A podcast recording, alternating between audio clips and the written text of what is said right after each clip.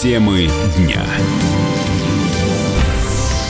студии Елена Фонина. Рамблер Групп потребовала заблокировать в России стриминговый сервис Twitch из-за нарушения авторских прав. Кроме того, компания требует выплатить ей рекордную компенсацию в 180 миллиардов рублей. Рамблер Групп подала в Мосгорсуд э, иск после того, как на Твиче люди начали транслировать матчи английской премьер-лиги, на которые у Рамблера эксклюзивные права на показ.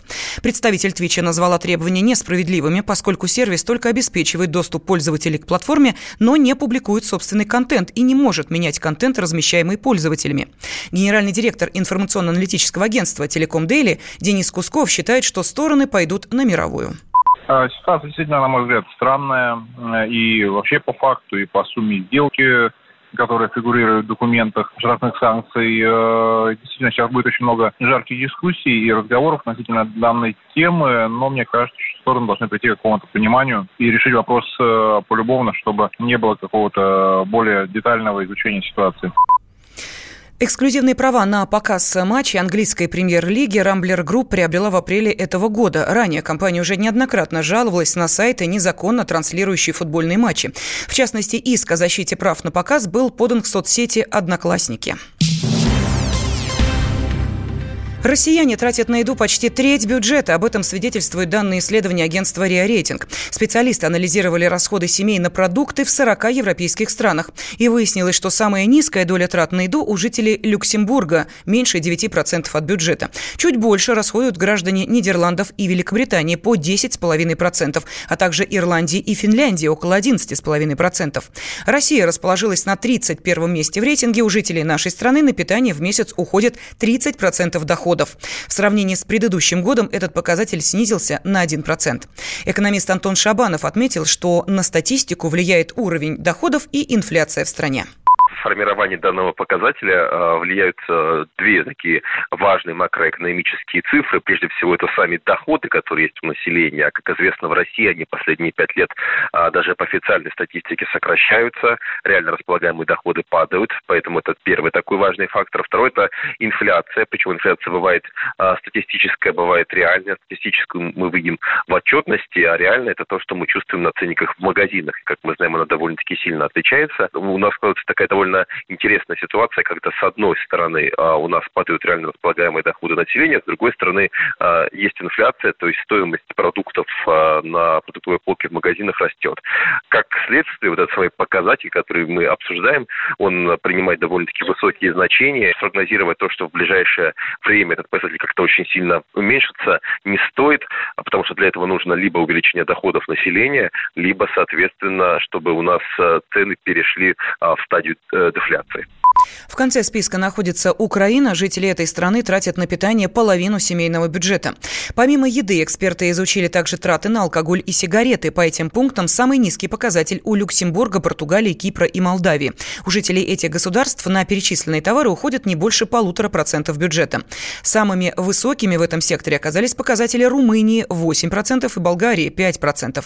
Россияне на вредные привычки расходуют 3% доходов и находятся на 25-й позиции списка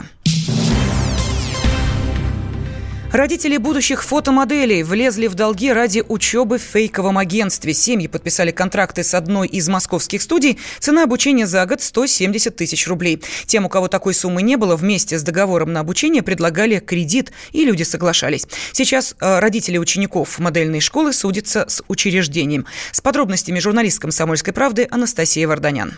Им обещали мировые подиумы, и там, на самом деле, среди пострадавших а, очень много разных. И мужчины, и женщины, и подростки, за которых платили родители. Принимали, в общем-то, людей любого возраста. Могла даже пенсионерка прийти, и они все в одной группе занимались. То есть такая была замануха, огромная рекламная кампания в социальных сетях. Люди видели красивые фотографии, их приглашали их в роскошный офис, в котором их встречали и говорили, что вот через год вы будете просто покорять мир своей прекрасной походкой. Стоило Стоило все это удовольствие 150-170 тысяч рублей. Платить в рассрочку не разрешалось. Ну и так как таких денег у большинства не было, им тут же предлагался кредитный договор, который люди подписывали. Говорить о том, фейковое оно или нет, фейковым оно стало буквально вот сейчас, потому что за несколько месяцев, то есть весной, были занятия. То есть люди там, например, март, апрель, май, они ходили на эти занятия. А потом им пришло смс, что, извините, наше агентство ушло на каникулы. Те, кто поумнее наведались в этот офис, посмотрели, что там уже ни мебели, ни вывески, ничего нет. Ну и в сентябре массово люди стали писать сначала о расторжении договора с этой компанией, а потом уже заявление в полицию. На данный момент больше ста пострадавших людей. С одной из них, с мамой пятилетней девочки, которая заплатила 170 тысяч рублей за обучение, мне удалось пообщаться. Вот что Инна рассказала пришло приглашение через интернет, через соцсети. Предлагали обучение на модели. Я хотела, чтобы мне обучился ребенок. У них был офис, все красиво, но единственное, что меня смутило, что принимали всех подряд. То есть никакого отбора, ничего. Ну, в общем, для меня это было не принципиально. Договор подписывали. Причем я спросила, что если, допустим, нам не понравится, или если мы захотим остановить обучение, они сказали, что без вопросов в договоре это все прописано. Это действительно было прописано. Но там было прописано, что это по соглашение сторон, то, что одна сторона исчезает, такого пункта не было. Мы занимались в течение четырех месяцев. Я понимала, что даже если они уйдут ну, в отпуск, да, то они потом количеством занятий компенсируют.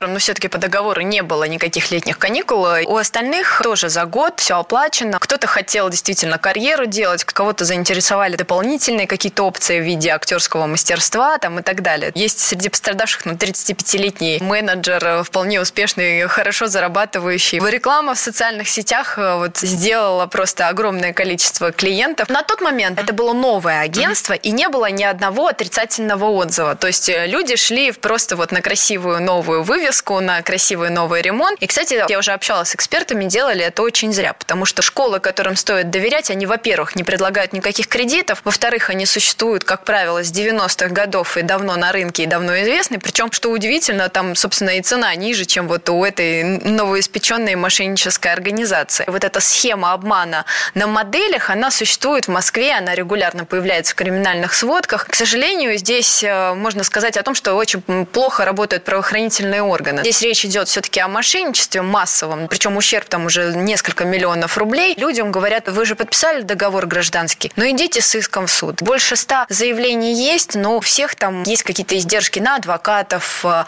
а, нервотрепка с хождением по судам и так далее.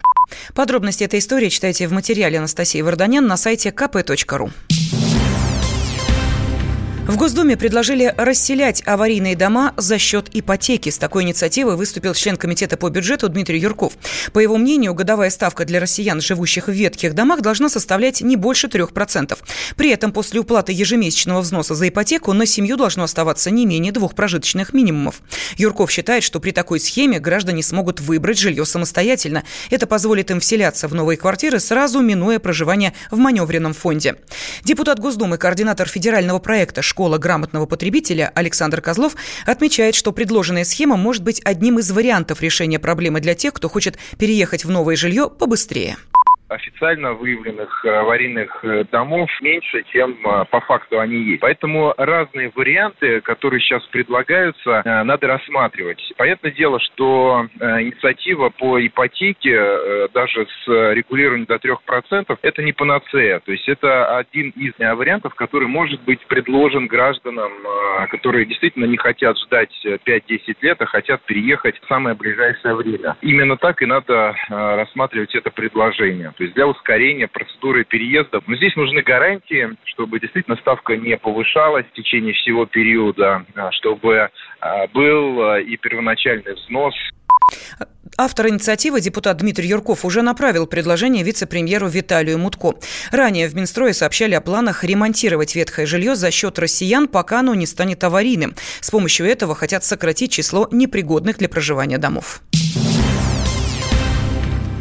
Снега в Москве не будет еще как минимум неделю. Об этом рассказал научный руководитель гидромедцентра Роман Вильфанд. Погода прогнозируется теплой, даже очень теплой.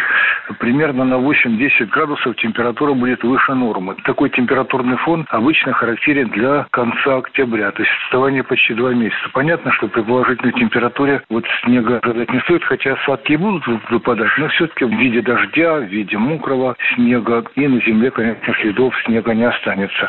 А вот в самом конце недели, начиная с пятницы и выходные, температура понизится, и ночные температуры уже будут отрицательными, и днем будет температура около ноля, но при этом будет повышаться давление, и опять-таки снегу взяться неоткуда. Поэтому вот в ближайшие 7-8 дней снега не ожидается. По данным гидромедцентра, в понедельник в Москве ожидается от 1 до 3 градусов тепла, во вторник и среду до 4 градусов, в четверг столбики термометров поднимутся до плюс 8 градусов. Ну а ранее синоптики сообщали, что эта зима может стать самой теплой в истории метеонаблюдений. Всем привет! Меня зовут Александр Тагиров, и я автор подкаста «Инспектор гаджетов». Все самое интересное из мира технологий, мобильных устройств и всевозможных умных приблуд, которые неоспоримо приближают наше будущее. Ищите мои подкасты на всех популярных платформах, подписывайтесь, ставьте лайки и оставляйте комментарии. А если у вас есть для меня интересные темы или вопросы, пишите на подкаст собака.phkp.ru. Всем хай-тек пока и да пребудут с вами технологии.